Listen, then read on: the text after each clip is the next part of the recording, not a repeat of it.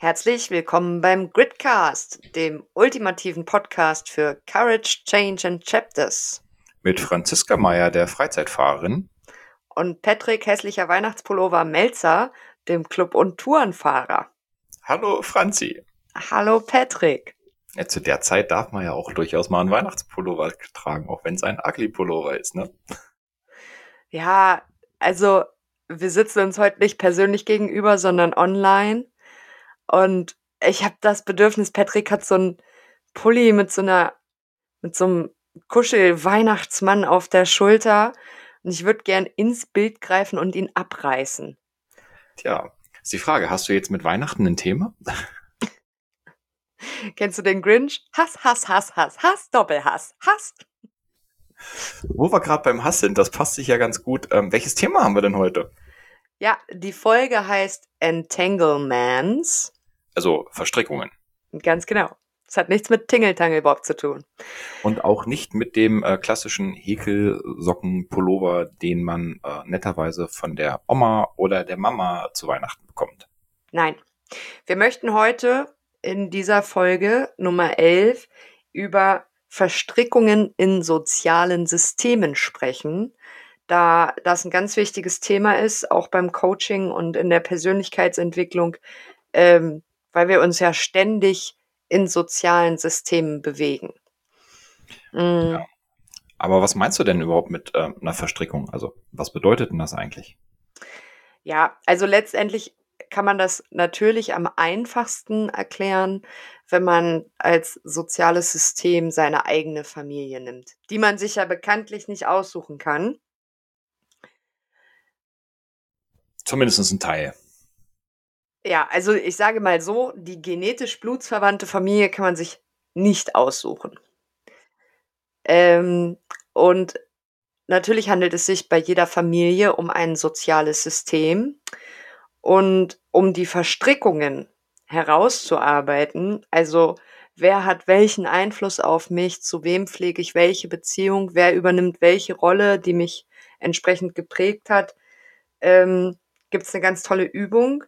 Und ähm, ja, wir wollen ja unseren Hörerinnen und Hörern gerne auch mal äh, ein paar Tipps und Tricks mit an die Hand geben, wie sie sich selber mit dem Thema äh, Persönlichkeitsentwicklung auch beschäftigen können und das ist einfach eine ganz tolle Übung, um mal zu erkennen, ähm, warum vielleicht manche Beziehungen innerhalb der Familie oder anderen sozialen Systemen ähm, so sind, wie sie sind. Und ja, grundsätzlich geht es bei der Übung erstmal darum, man nimmt ein weißes Blatt Papier, gern DIN A3, DIN A4 reicht oft nicht, und ähm, denkt an das soziale System, dem man sich gerade widmen möchte und als allererstes positioniert man sich selbst. Irgendwo auf dem Blatt, wo man sich halt in dem System sieht. Dann also hm. unter der Vorstellung quasi des Systems oder der, der Gruppe, wie sie sich denn ähm, quasi darstellt. Genau. Ich habe das neulich mal mit meiner Familie gemacht. Und ähm, was glaubst du? Wo habe ich mich hingesetzt auf diesem weißen Blatt? Ja, natürlich ins Zentrum ja. mittendrin und alles hat sich um dich rum aufgebaut. Nein. ja, das wäre natürlich wünschenswert, wenn man ähm, ja mit einer gefestigten Persönlichkeit durchs Leben geht, dass man sich selbst irgendwie ähm, im Zentrum seiner, seiner Systeme vielleicht auch sieht. Nicht, weil man dann egozentrisch ist, sondern weil ähm, ja man selbst irgendwie die Mitte seines Lebens ist und da kann man ja gar nichts gegen tun. Und man kann bei der Positionierung des Selbst schon relativ deutlich erkennen, wie man sich in diesem System einfach auch fühlt. Ich habe mich irgendwie in der unteren rechten Ecke positioniert. Tatsächlich unten rechts? Ich werde ja. ich auch. Du auch. ja. Also man muss genau. dazu sagen, ähm, die Verstrickungen sind auch ein Teil der Ausbildung logischerweise und ähm, wir sind jetzt mittlerweile schon 31 Wochen dabei ähm, also quasi so ziemlich gegen Ende der Ausbildung. Und ähm, da sind so eine Verstrickung natürlich dann auch nochmal für einen selber schön zu erkennen und ähm, auch zum Lernen und als Methodik ist ähm, zu lernen wunderbar, weil man sie dann halt auf die ein oder andere Wart auch äh, Seite nicht nur ähm, in der Familie halt nutzen kann. Aber unten rechts hast du dich positioniert, lustigerweise ich auch. Genau, und es geht halt darum, also unser Ziel ist ja als Coach und als Coach nach Greater, Blockaden zu lösen, die Vergangenheit ein Stück weit hinter sich zu lassen, ähm, die Glaubenssätze, die man in der Vergangenheit entwickelt hat, aufzulösen, die in vielen Fällen auch sehr negativ sind, die Muster, die sich daraus ergeben haben, abzutrainieren und dann ähm, in eine Zukunft zu gehen und ein zukünftiges Ich hervorzuholen, das eben nicht mehr ähm, an diesen Glaubenssätzen hängt und so weiter und so fort. Und Glaubenssätze entstehen ganz oft, oft auch ähm, aufgrund des Systems Familie und den unterschiedlichen Beziehungen, die dort vorherrschen. Und deswegen ist es ganz wichtig, da mal ganz genau hinzusehen. Und ja, Patrick, nachdem man sich selbst positioniert hat, ähm, ja, muss man ja irgendwie erstmal die Menschen, die in diesem System Familie eine Bedeutung haben, auch irgendwo auf dem Blatt positionieren. Kannst du das ein bisschen beschreiben? Naja, schlussendlich ähm, wird es ja so sein, dass man gerade ab dem Punkt, wenn man sich selbst positioniert, man ja schon ein, ich sag mal, gewisses Bild irgendwie vor Augen hat oder im Gefühl hat. Und ähm, dieses fängt man dann einfach an, ähm, runterzuzeichnen. Und zwar, indem man dann die verschiedenen Rollen der Reihe nach, wie sie einem in den Kopf kommen, also gar nicht um, um groß drüber nachzudenken, sondern wirklich so, wie der erste Moment äh, im Endeffekt aufploppt, das dann einzuzeichnen und dann trägt man den Vater, die Mutter, ähm, vielleicht die Geschwister, ähm, je nachdem, was vorhanden ist ähm, und was auch dann einem in dem Moment in den Kopf kommt. Es kann auch durchaus sein, dass es tatsächlich sogar Haustiere sind, ähm, die einfach einen gewissen Platz in diesem Familiensystem dann einnehmen und die dürfen auch genauso da sein. Und so vervollständigt man für sich das Bild um, so lange, bis man sagt, das passt für mich, das ist quasi mein, mein Familienbild. Und ähm, das ist auch überhaupt nicht schlimm, wenn man den einen oder anderen vergisst. Ähm, einfach aus dem Grund, weil es, es geht ja quasi um den, um das Bauchgefühl, um, um das Gefühl, was dabei rauskommt und ähm, weswegen man dann denjenigen äh, oder diejenigen Personen aufzeichnet. Und ähm, das ist jetzt im ersten Moment vollkommen egal, ob es zwei Leute, fünf Leute, zehn Leute oder zwanzig sind, sondern das, was für einen selber die Familie dann darstellt für den Moment. Und danach werden sie betitelt. Und ich glaube, ähm, du hast immer so schöne blumige Begriffe dafür. Ähm, wie kann man denn diese einzelnen Personen, wenn man sich dann so in dieser Verstrickung ähm, aufgemalt hat, ähm, wie läuft das dann mit der Betitelung ab? Ja, also Kurz nochmal zusammengefasst, ist ja auch eine kleine Anleitung. Schritt 1, positioniere dich selbst auf diesem Blatt. Schritt 2, positioniere alle, die in deiner Wahrnehmung einen Platz in deinem Familiensystem einnehmen sollten oder dies einfach schlichtweg tun. Vom Hund über Katze, über Wellensittich, über Oma, Uroma, Onkel, Cousine der Schwägerin, jeder, der irgendwie einen Einfluss für dich hat, wird auf diesem Blatt positioniert. Und nach der Positionierung, du hast das Wort eben schon mal gesagt, äh, werden Rollen verteilt. Denn in so einem System nimmt jeder eine Rolle ein. Ähm, die es aber ähm, immer nur einmal gibt. Die es immer nur einmal gibt. Das ganz, ganz wichtig. wichtig. Es ist wie in einem Theaterstück, für das ihr das Drehbuch schreibt. Die Prinzessin gibt es nicht zweimal. Es gibt nur eine Prinzessin. Genau. Und ähm, dann überlegt man sich einfach, wer spielt welche Rolle. Zum Beispiel kann der Vater der Beschützer sein. Und dann wird das auch gerne mit aufgeschrieben. Papas Rolle Beschützer. Ähm, ganz wichtig ist natürlich auch die eigene Rolle. Ähm, bei mir ist das tatsächlich äh, Dig Deep bisschen die Außenseiterin. Ähm, dann kann man halt, also die Rolle muss nichts irgendwie mit dem Beruf oder so desjenigen zu tun haben, aber das, was einem als erstes einfällt, ähm, das können positive Rollen sein, so der Held, der Beschützer, der Liebe. Ähm, aber das können genauso, wenn das Gefühl das einfach hergibt, äh, Rollen sein wie die Hexe, der Besserwisser, der Blutsauger. Also im Prinzip einfach die erste Assoziation, die man hat. Diese Rolle sollte man dann der jeweiligen Person zuordnen. Möchtest du das, das noch ergänzen? Ja, es ist schlussendlich ähm, wichtig, dass einem, ähm, dass mir selbst dann auch nicht ein schlechtes oder ein gutes Gefühl kommt, weil ich das runterschreibe. Also ähm, das ist halt auch ganz wichtig. Also das ist natürlich eine Übung, die machst du für dich alleine. Ähm, wenn du willst, kannst du die natürlich auch mit einem, mit einem Coach machen. Ähm, kein Thema. Ähm, nur grundsätzlich äh, gehst du damit dann natürlich hinterher nicht los und sagst, oh, hier, guck mal, äh, ich habe jetzt hier ein Bild gemalt und äh, guck mal, Papa, du bist hier der Meckernde.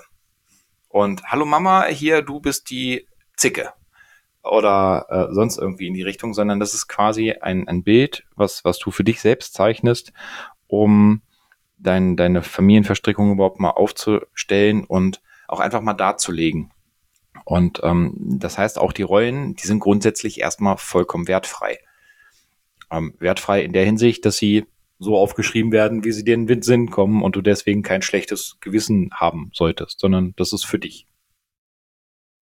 Genau, also ganz wichtig, nicht, dass ihr jetzt, heute ist der zweite Advent, euch hinsetzt und ähm, eure Familienverstrickungen ganz schön in hübschen bunten Farben aufmalt, vielleicht noch als Aquarell und das dann einpacken, verpacken und als Geschenk zu Heiligabend der Familie schenken.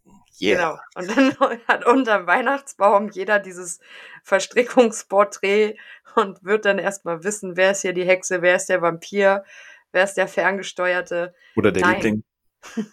genau, nicht tun.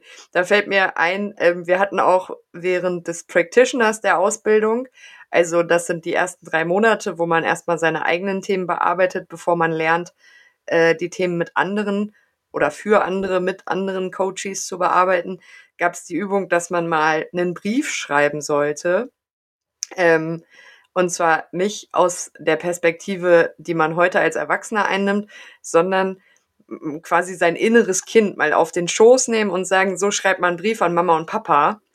Und ähm, was ich ganz interessant fand, war der Tipp, äh, diesen Brief mit der ähm, nicht starken Hand, also als Rechtshänder dann mit links zu schreiben, weil das noch ein paar Gehirnareale anregt, die ähm, ja die Kreativität dann in dem Moment insofern fördern, als dass man besser tatsächlich die Gedanken des Kindes formulieren kann. Und ähm, da war es auch ganz wichtig, dass dieser Brief halt nicht so verstanden werden darf, als dass Mama und Papa ihn hinterher lesen sollen. Also wenn dann, bei mir stand da schon so, ja, hallo, ich bin irgendwie total traurig und irgendwie versteht ihr nicht, was ich von euch will und das macht mich wütend und deswegen habe ich auch immer diese Wutausbrüche und die möchte ich eigentlich gar nicht haben, aber irgendwie habe ich das Gefühl, dass ihr mich nicht versteht und deswegen muss ich jetzt das hier mal loswerden und ähm, wenn ihr einfach mal ein bisschen besser auf mich eingehen würdet, dann wäre ich auch nicht immer so wütend und meine Wut macht mich traurig und ich wünsche mir doch eigentlich nur bla bla bla. So, ähm, meinem Papa kann ich den Brief sowieso nicht mehr zeigen, weil er nicht mehr auf der Welt ist, aber ich glaube, wäre ich damit zu meiner Mutter gegangen und hätte gesagt, guck mal, ich habe dir einen Brief geschrieben, dann äh, hätte ich da ziemliche Welten zerstört. Also ganz wichtig, wenn man solche Übungen macht, dann geht es darum, sich selbst zu visualisieren und klar zu machen, welche Gefühle da drin stecken. Denn letztendlich geht es immer um das Gefühl.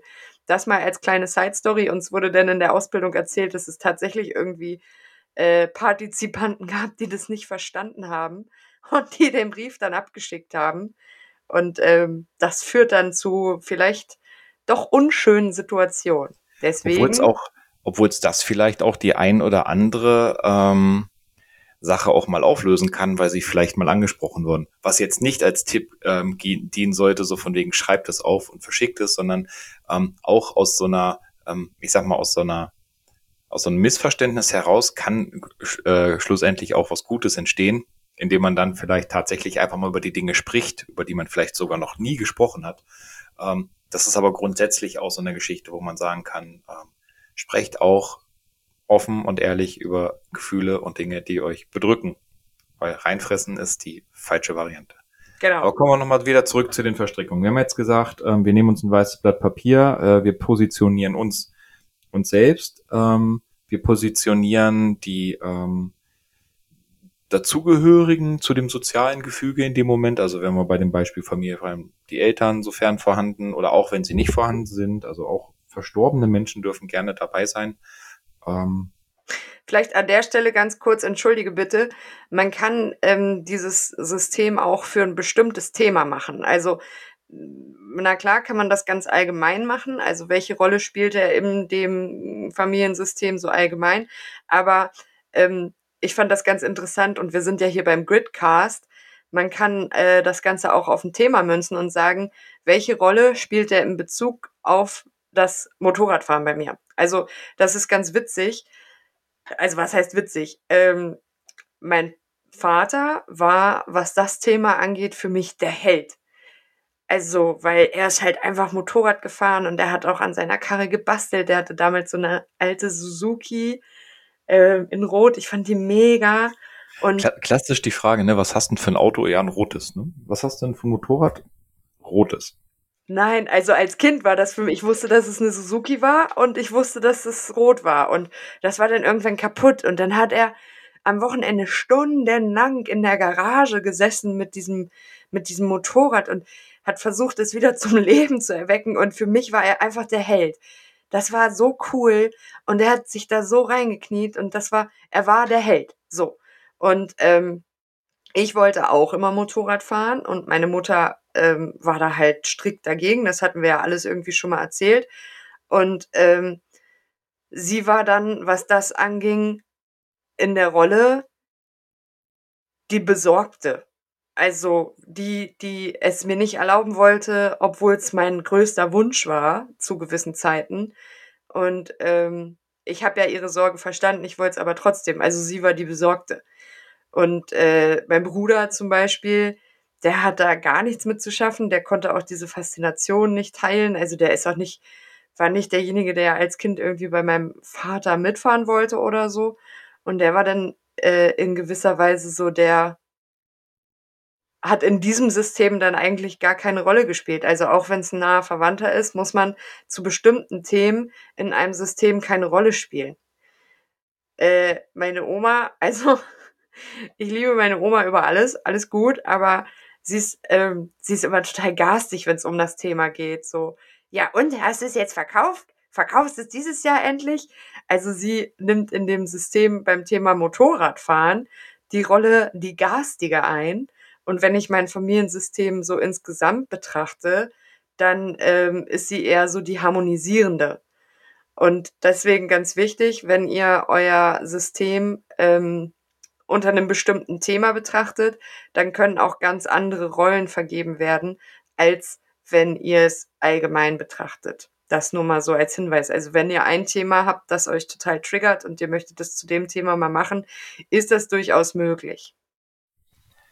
Okay, dann ähm, wollen wir nochmal weiterschauen. Ne? Wir hatten ja jetzt gesagt, äh, wir haben die einzelnen Menschen aufgeschrieben, also wir haben uns aufgeschrieben, aufgemalt, wir haben die einzelnen Personen.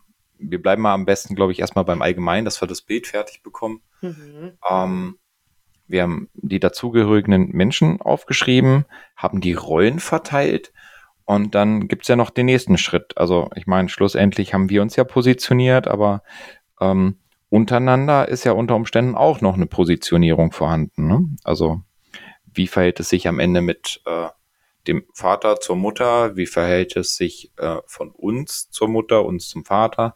Ähm, das können ja auch verschiedenste Konstellationen sein. Und von daher ist der nächste Schritt schlussendlich aufzuzeichnen, in welchen Beziehungen die Personen mit dir selbst oder auch untereinander stehen. Wie hast du das bei deinem Bild gemacht? Ja, also so wie du eben gesagt hast, es standen dann irgendwie die, äh, die Rollen, also die Personen, dann die Rollen und dann kann man das ganz klassisch irgendwie ähm, Beziehungen vektorisieren, kann man fast sagen. Also einfach irgendwie Pfeile äh, einzeichnen, die von mir auf meine Mutter zeigen oder von meiner Mutter auf mich. Ähm, das können natürlich immer beidseitige Beziehungen sein. Ähm, die kann man ja auch es geht ja darum, wie man selbst sich in dem System fühlt. Das heißt, der Pfeil, der von mir zu meiner Mutter zeigt, kann anders beschriftet sein als der, der von meiner Mutter zu mir zeigt.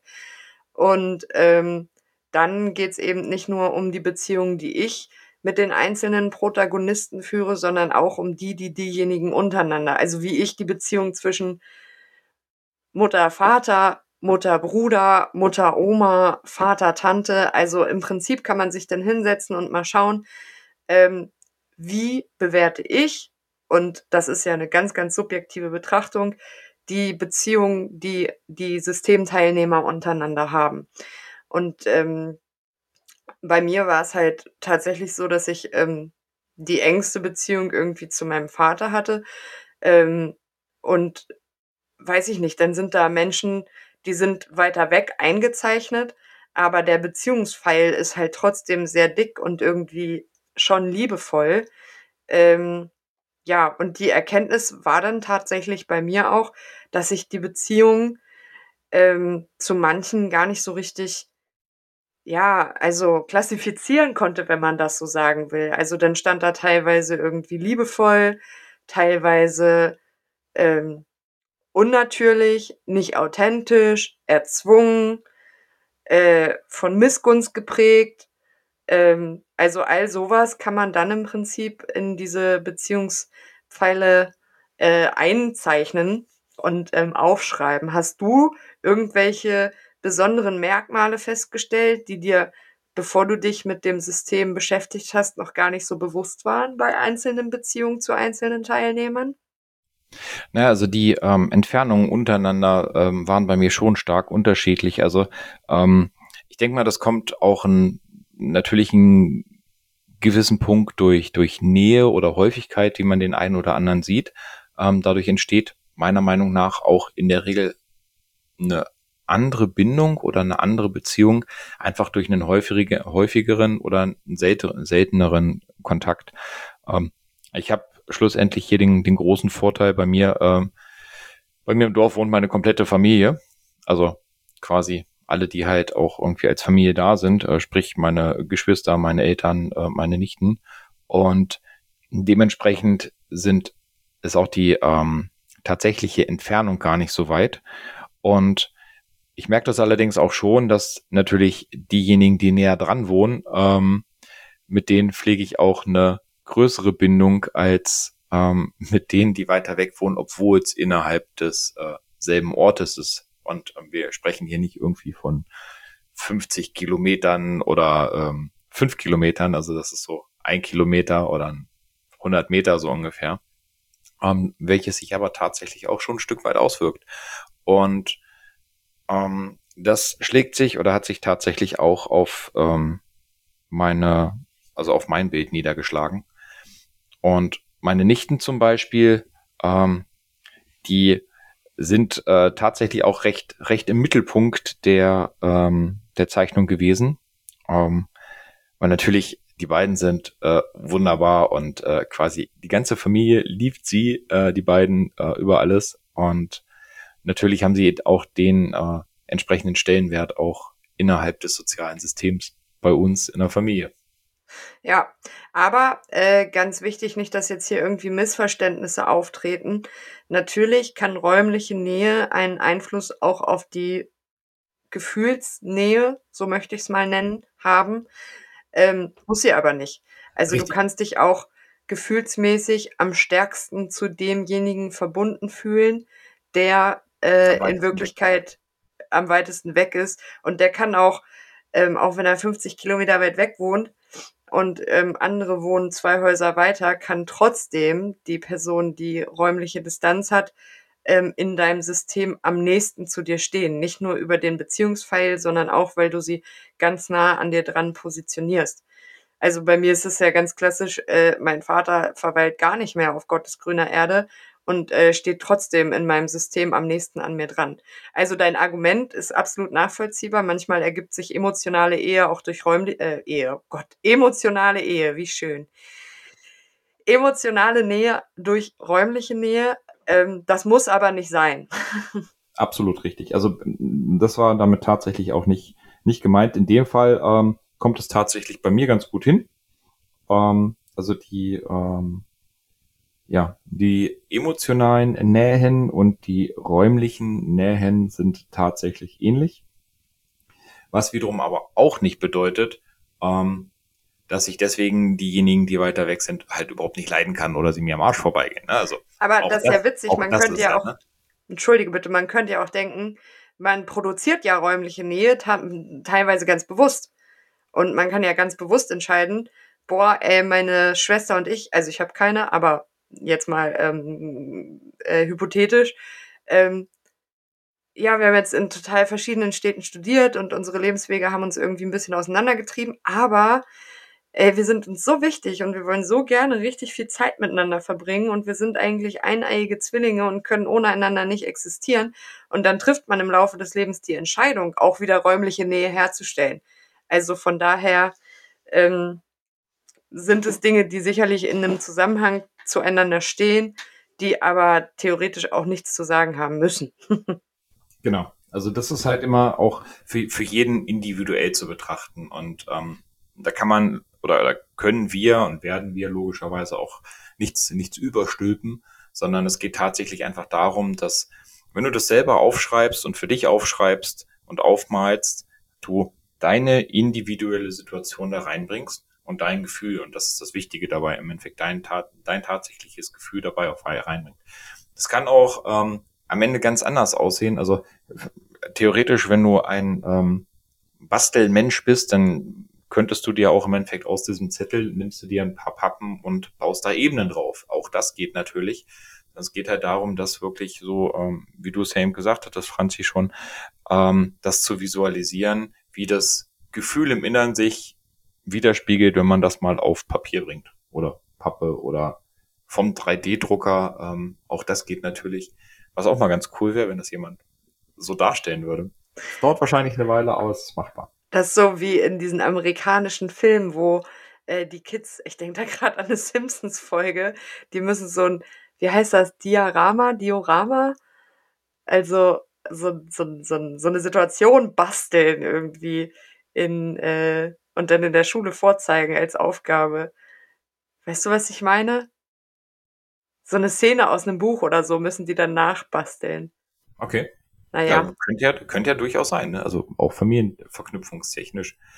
Aber jetzt haben wir ja irgendwie schon mal, wir haben, wir haben die Menschen aufgeschrieben, wir haben die Rollen aufgeschrieben, wir haben die Beziehungen untereinander aufgeschrieben, haben jetzt tatsächlich so ein kleines oder vielleicht auch sogar ein großes Bild von dem, wie es in uns vorgeht. Und was stellt man dann eigentlich damit an? Genau, jetzt haben wir ähm, fast eine halbe Stunde äh, Verstrickungstheorie gemacht. Hm, man muss sich dafür auch Zeit nehmen, das sei auch gesagt. Also es macht jetzt keinen Sinn, sich irgendwie kurz mal fünf Minuten hinzusetzen. Ähm, und der Gewinn daraus, sich damit auseinanderzusetzen, ist einfach diese Verstrickungen mal aufzudecken. Und es kann sehr gut dabei helfen, irgendwie gerade auch über diese Rollenverteilung ähm, einfach zu erkennen, dass sich daraus vielleicht auch Glaubenssätze entwickelt haben und dass da Dinge noch in einem brodeln, die einen vielleicht total traurig machen und die man mal angehen will oder wo man einfach mal in einem Coaching dann auch ähm, genauer hinschauen möchte, warum ist denn die Beziehung zu Person XY, die mich, die mir eigentlich sehr nahe steht, ähm, eisig. Und ähm, es geht einfach darum, sich über die Beschäftigung mit dem Thema ähm, Dingen bewusst zu werden, ähm, die eventuell auch wirklich verdrängte Gefühle in einem hinterlassen haben. Und letztendlich geht es ja in unserer Ausbildung und bei dem, was wir dann als Coaches auch immer wieder machen, darum, Menschen ins Gefühl zu bringen, ähm, nicht gefühlte Gefühle, die unseren Körper bewohnen und teilweise blockieren, aufzudecken und zu entdecken, ähm, was sie mit einem machen und ähm, dann eben einmal bejahend zu fühlen und zuzulassen und wahrzunehmen und ähm, dann auch im Prinzip fließen zu lassen.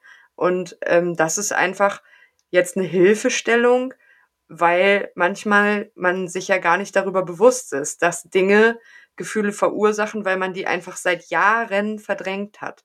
Also. Habe ich, hätte ich sogar ein, ein perfektes Beispiel. Also, na, dann hau raus. Ähm, Und zwar habe ich über, über viele Jahre mich über eine, eine Situation geärgert mit tatsächlich mit meinem Vater. Ähm, ich glaube, das hat jeder mal, dass er der einen, sich über eine Situation mit dem Vater ärgert. Und zwar ähm, habe ich früher ganz häufig ähm, und ganz gerne äh, Basketball geschaut.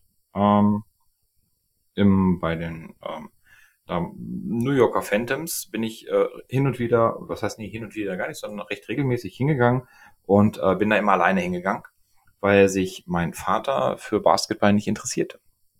Er ist halt immer der Fußballmensch gewesen und äh, mein Bruder ist auch äh, total der ähm, Fußballfan und ja, Fanatiker sind sie nicht, aber sie sind schon ihrem Heimatverein sehr, äh, ja, sehr zugehörig und sehr treu.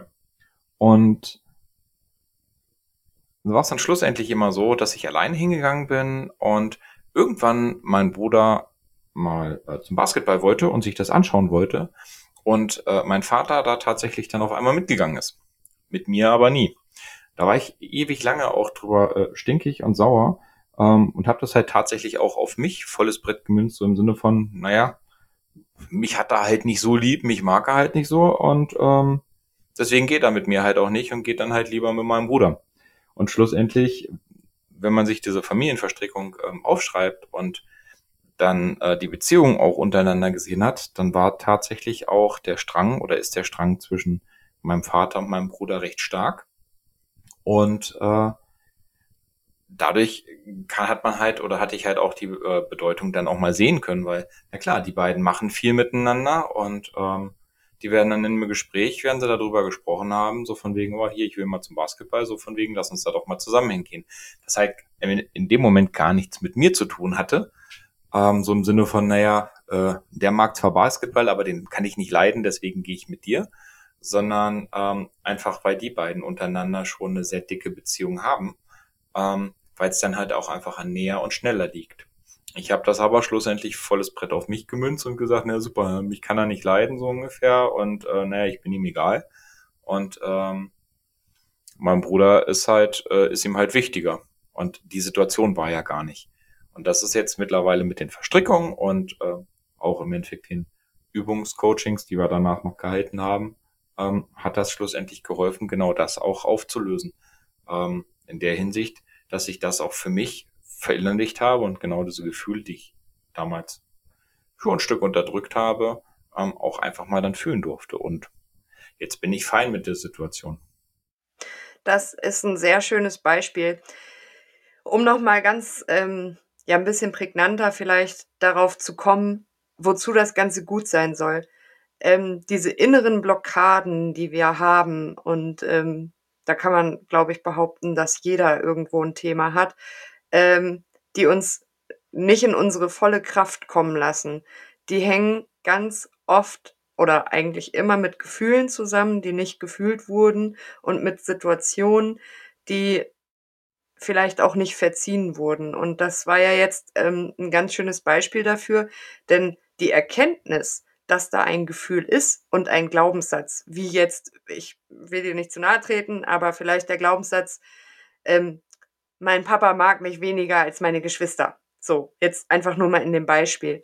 Ähm, das ist ja ein Glaubenssatz, mit dem man dann irgendwie durchs Leben watschelt und der unterbewusst vielleicht total verletzend ist und einen blockiert, was man gar nicht bewusst wahrnimmt. Und dann geht es ja darum zu erkennen, aha, ich habe da ein Thema und ich habe die Erkenntnis. Die Erkenntnis ist da super, nur die Erkenntnis allein hilft uns nicht. Von der Erkenntnis müssen wir ja dann die Blockade lösen und das kann auf verschiedene Wege passieren. Das hatten wir, glaube ich, auch schon mal beschrieben, nämlich zum einen ähm, das Ganze bejahen zu fühlen, also die Gefühle einfach wirklich mal zu durchfühlen und da sein zu lassen und ganz bewusst wahrzunehmen, ähm, damit sie nicht mehr so unangenehm sind. Das andere ist tatsächlich Vergebung. Und dann kann man eben mit Hilfe eines Coachings sagen, okay, ich habe diese Situation erkannt. Ich habe erkannt, dass diese Situation einen Glaubenssatz in mir gefüttert hat. Aber ich möchte meinem Vater jetzt vergeben dafür, weil, wie du eben erklärt hast, hatte das vielleicht gar nichts mit dir zu tun.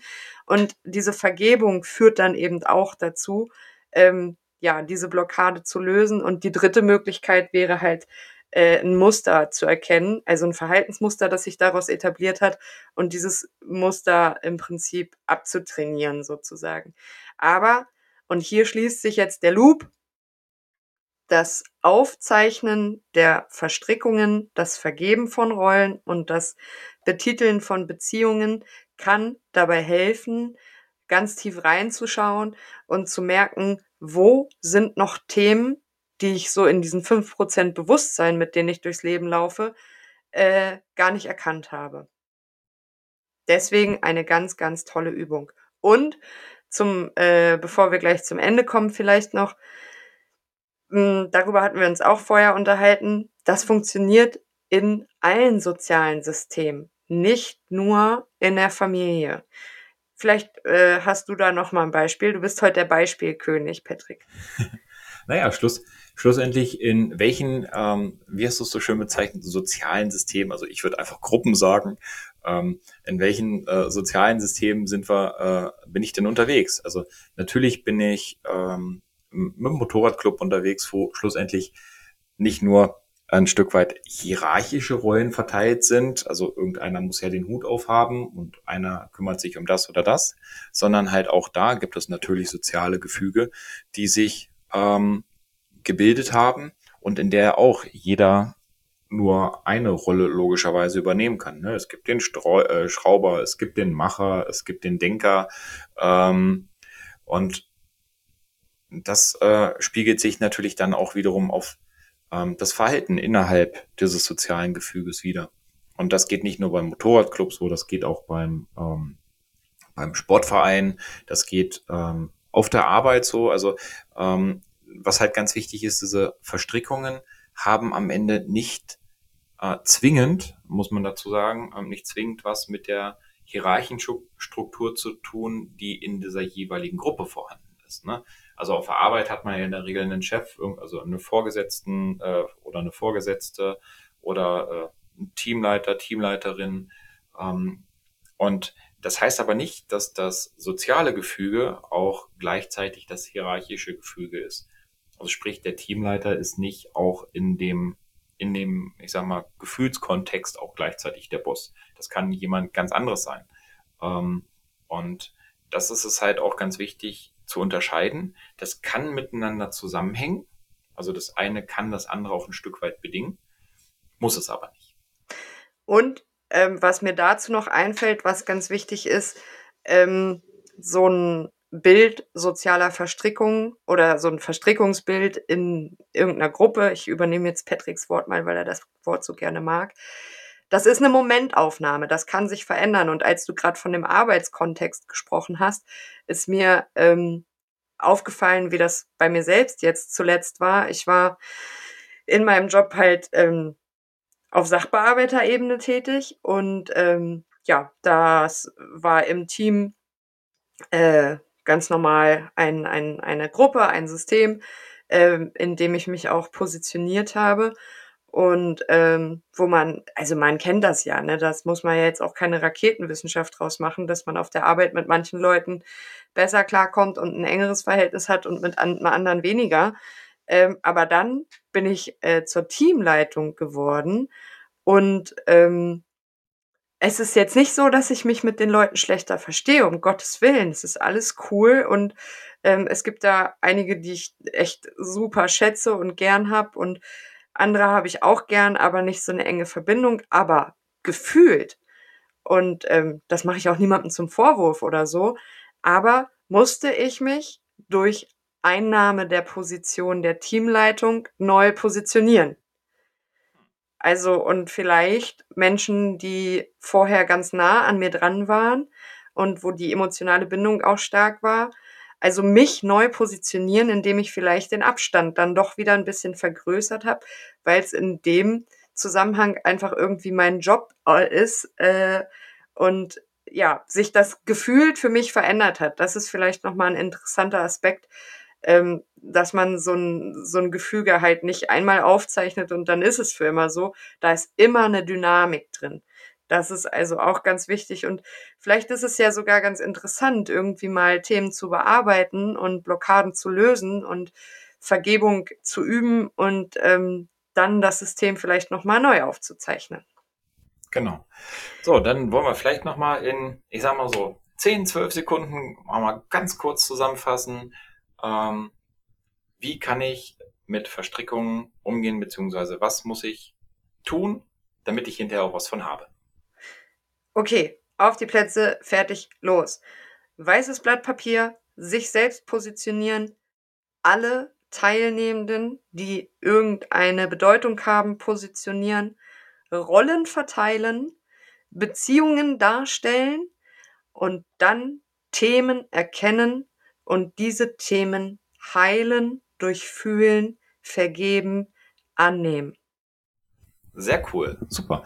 Dann sind wir auch, glaube ich, schon wieder äh, am Ende unserer Folge. Ähm, ich hoffe, dass ihr einiges mitnehmen konntet und natürlich freuen wir uns wie immer, wenn ihr uns auf ähm, Apple Podcast oder allen gängigen ähm, Plattformen bewertet, downloadet, das teilt. Wenn ihr es gut findet, teilt es weiter. Wenn ihr es schlecht findet, teilt es uns mit, damit wir es für euch, diesen Gridcast, noch besser machen können.